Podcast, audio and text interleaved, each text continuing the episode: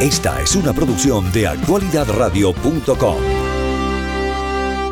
Vamos entonces a recibir precisamente en este momento con gran placer a uno de los más importantes colaboradores e invitados que este programa ha tenido en los últimos años. Se trata del analista e internacional, el doctor Omar Bula Escobar, un hombre de una amplísima experiencia en diplomacia, uno de los 10 de los 100 expertos en geopolítica más influyentes en el mundo, quien además trabajó durante 20 años en las Naciones Unidas.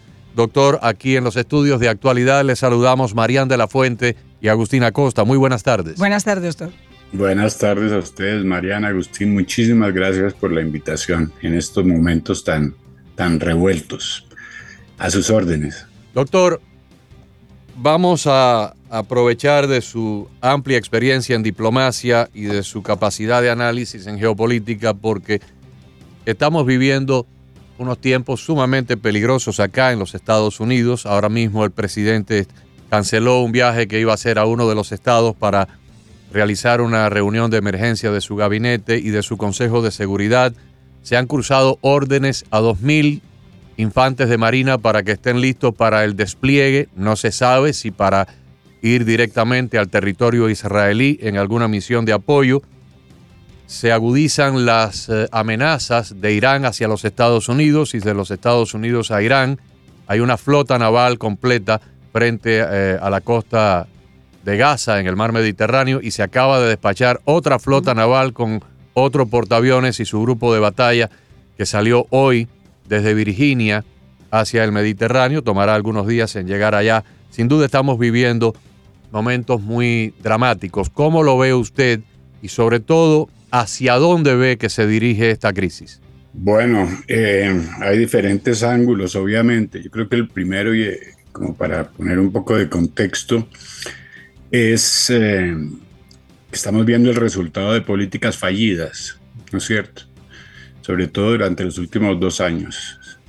El problema con Irán ha sido muy mal manejado muy mal manejado desde un principio, sobre todo en la época de Barack Obama. Después, eh, durante la presidencia Trump, se quebraron básicamente las, los eh, acuerdos que se había llegado junto con otros países europeos por la falta de garantías.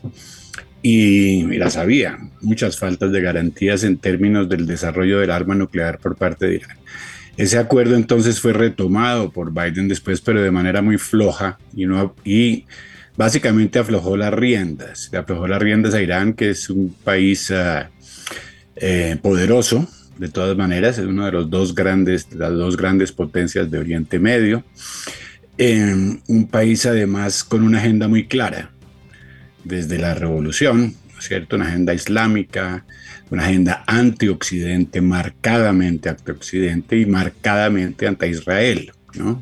que el mundo entero ya sabe que desde Mahmoud Ahmadinejad e inclusive antes se promete con borrar a, Israel del mapa terrestre, con aniquilar a Israel.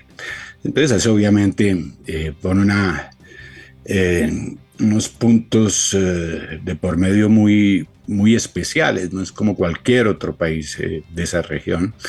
Y además el hecho de que la posibilidad de que obtenga, si es que no la tiene ya, el arma nuclear, ¿no es cierto? Mm. Y, la, y la fragilidad y la debilidad de los organismos internacionales para hacer el monitoreo de la Agencia Internacional de Energía Atómica y también de las trabas que ponían los iraníes.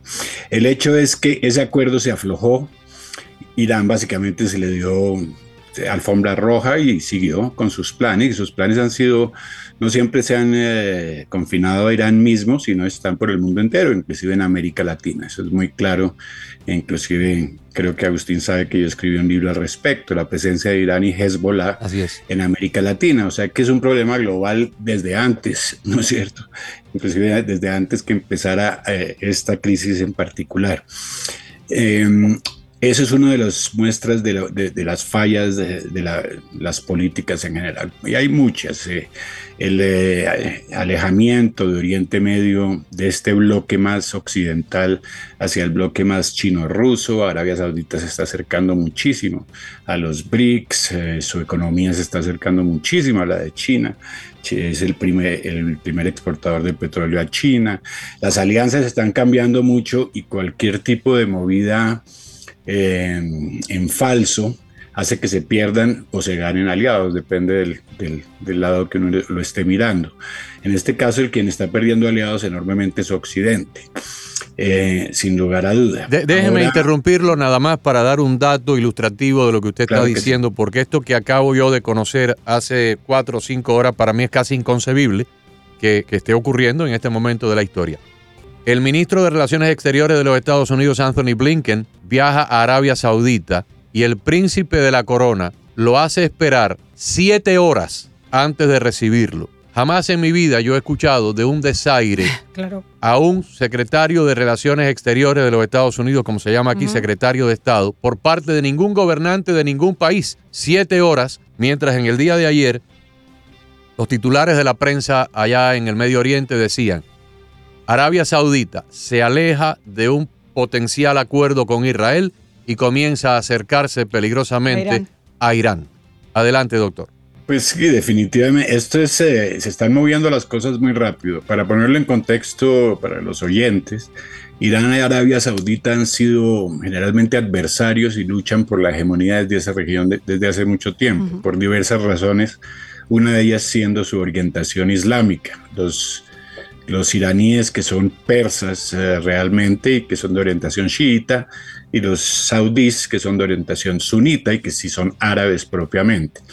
Esta lucha se está desconfigurando en gran medida por un nuevo actor, inesperado o esperado para otros, pero que es la China, que los ha acercado de alguna manera. Y esto tiene que ver mucho también con la dinámica de bloques más amplia, ¿cierto? De ciertas alianzas, cuando hay, cuando hay bloques creándose, hay, alianzas a veces improbables que se dan por, por intereses nuevos, ¿no es cierto?, que, que, priman.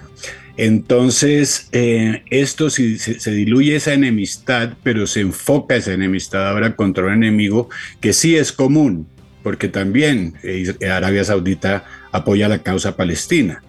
Entonces, hay motivos de afinidades entre Irán y Arabia Saudita, ¿no es cierto? Más el posible acuerdo que, que firmen y se aleja obviamente de Israel, que es el que paga, paga la, cosa ahí.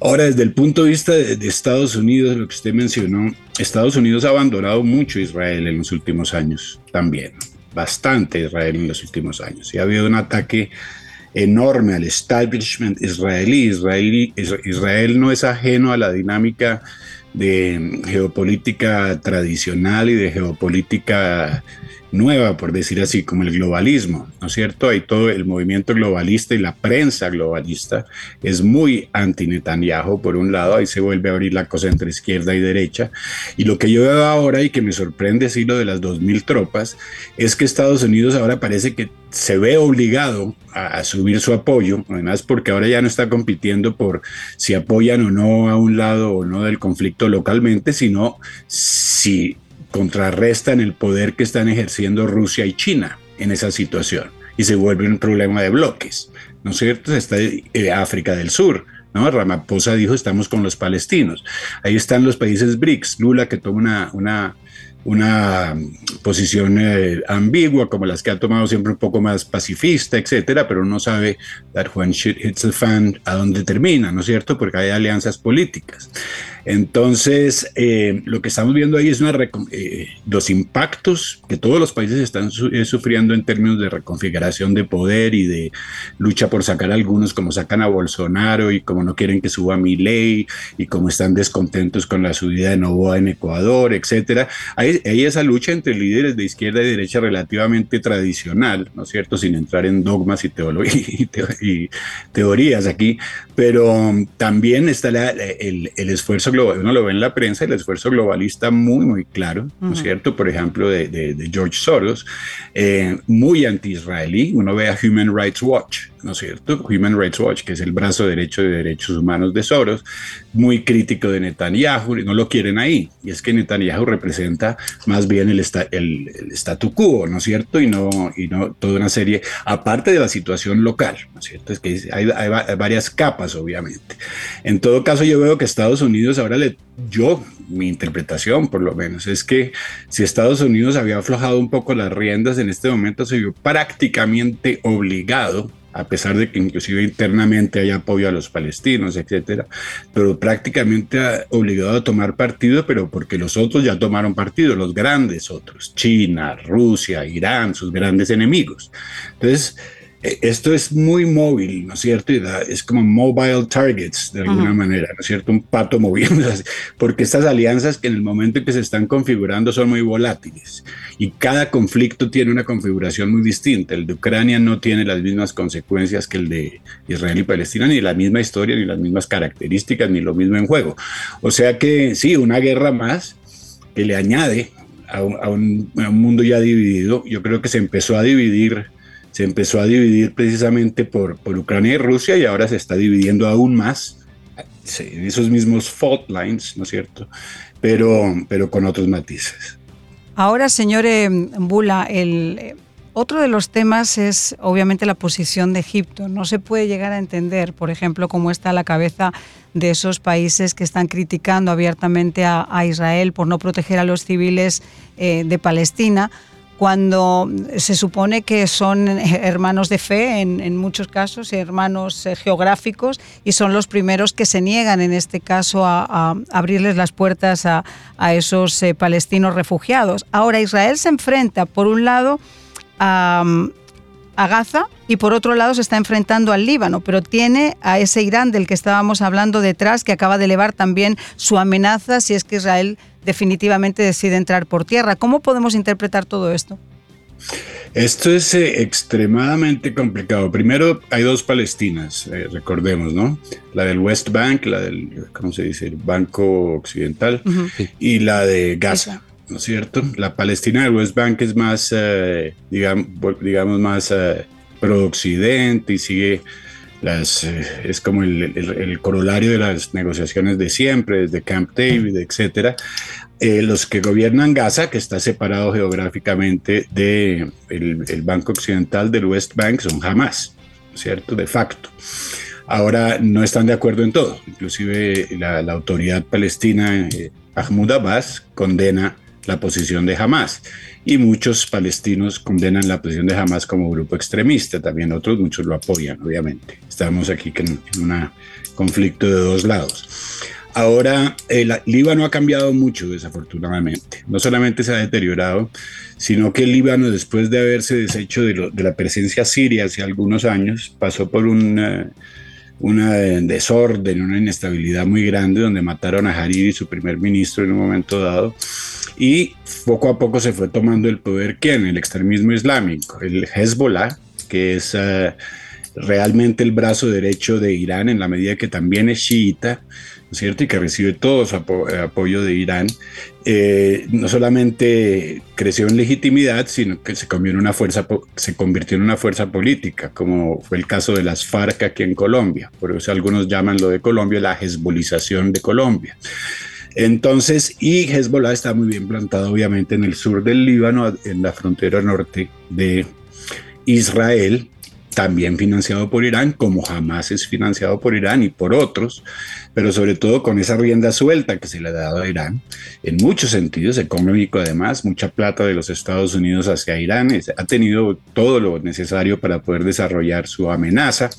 O sea que eh, Israel se encuentra en este momento, sí, eh, Netanyahu dice, nos defenderemos por los dos frentes, parece que Estados Unidos está entrando ahí, ahora las eh, afinidades, las lealtades que tú me preguntas en términos de Egipto y los demás, también son muy cambiantes. Egipto acuérdense que Egipto ha jugado un rol relativamente, relativamente neutro, ¿no? En el pasado es el único que, que mantiene relaciones con Israel desde hace algún tiempo, el único país que los mantiene, ahora pues hasta hace poco tiempo, antes de los acuerdos de Abraham.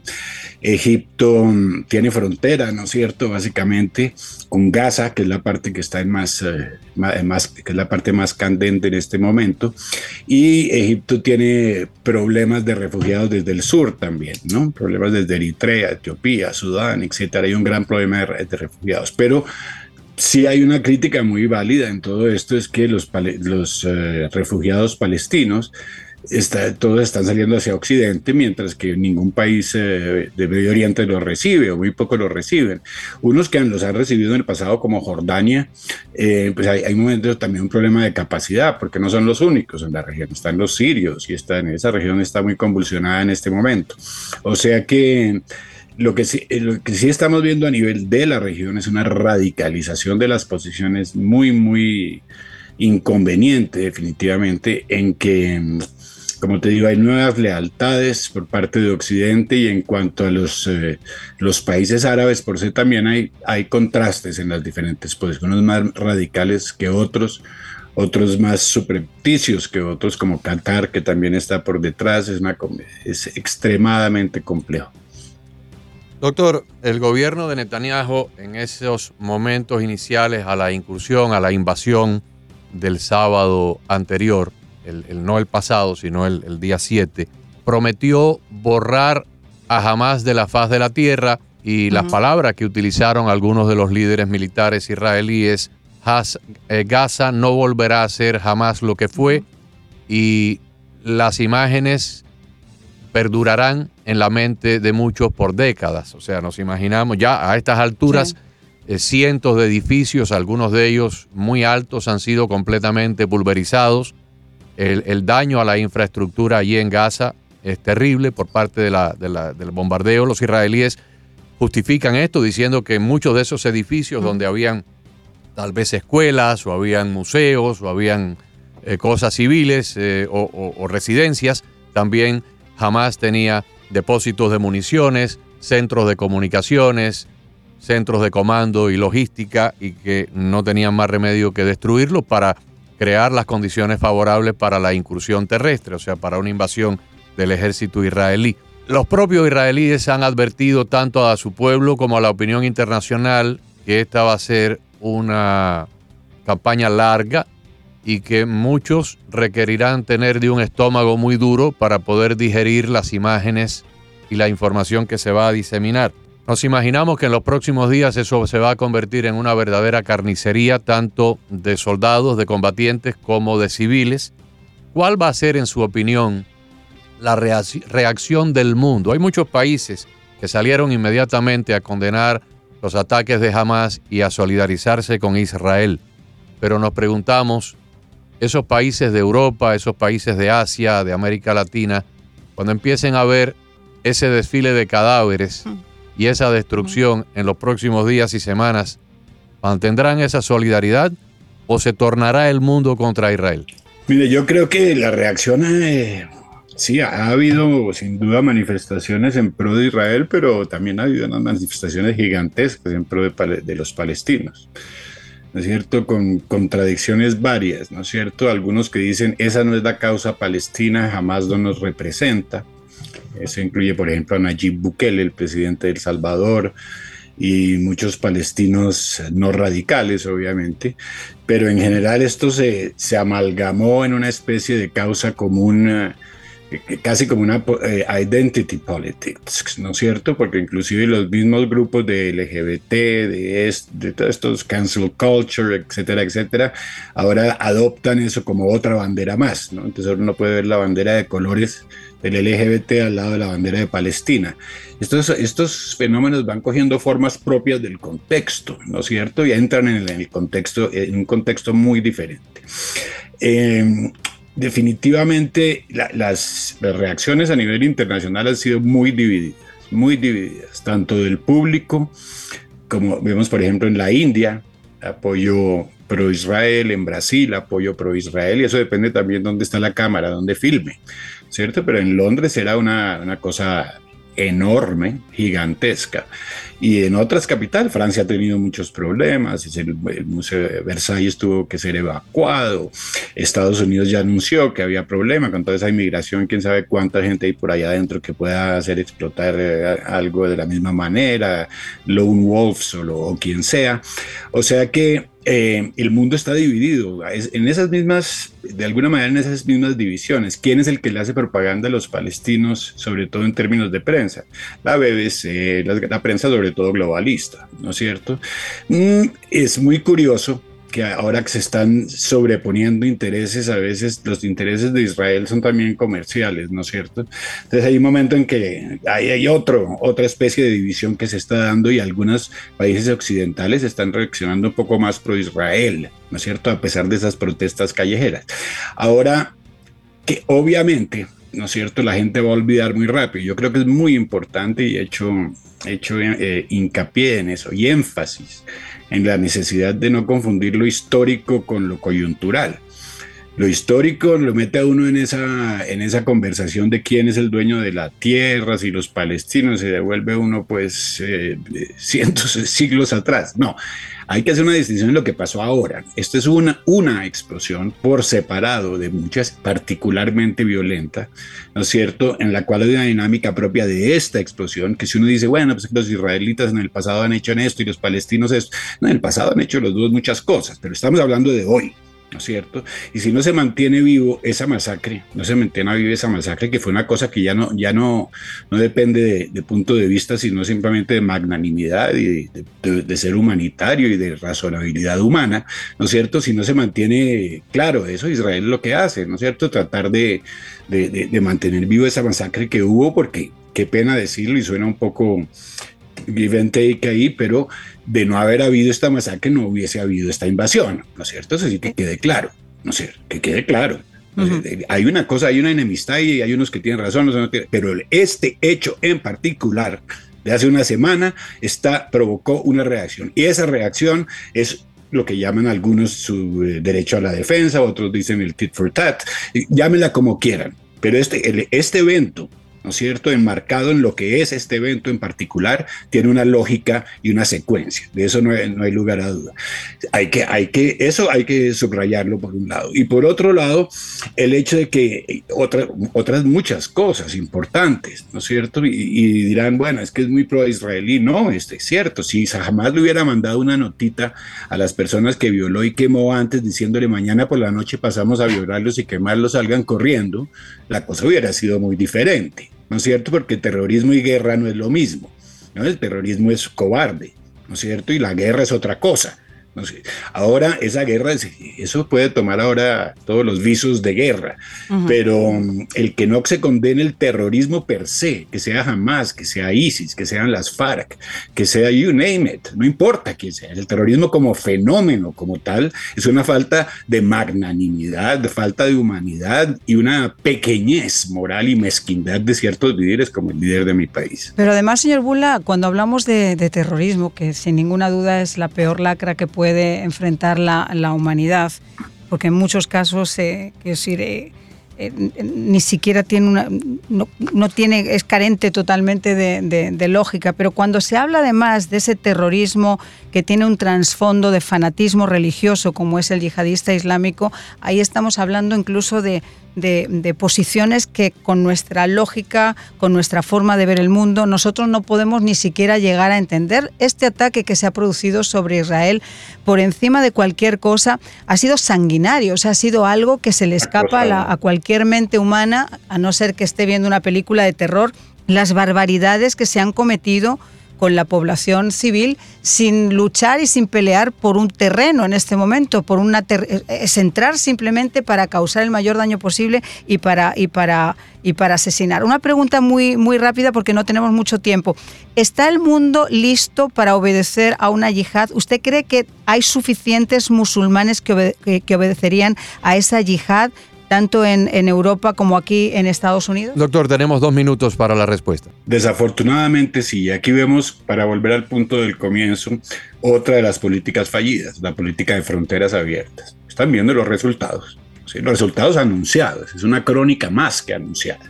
Llevan años diciendo que la migración descontrolada, que es un proyecto globalista, ¿no es cierto?, por excelencia, es la que está. ¿Y, y cuál era el propósito? Este era el propósito. El propósito de la migración en masa descontrolada a los países es desestabilizar los países. O sea que lo que estamos viendo no es el producto de, la, una pena nueva de los países del sur que de pronto decidieron migrar al norte, porque no, sí, claro que hay muchos, hay muchos refugiados auténticos que huyen de guerras, desastres naturales y otros, pero la migración es también un arma geopolítica. ¿No es cierto? Que ha sido utilizada desde el principio de los tiempos. Y, la, y las fronteras abiertas son un arma geopolítica. Eso es lo que estamos viendo, eso es lo que estamos viendo. Y la capacidad que tienen ahora en Europa con los porcentajes que han entrado de personas tanto de Oriente, del, de, Asia, pues decir, del lado asiático, como del norte de África es enorme.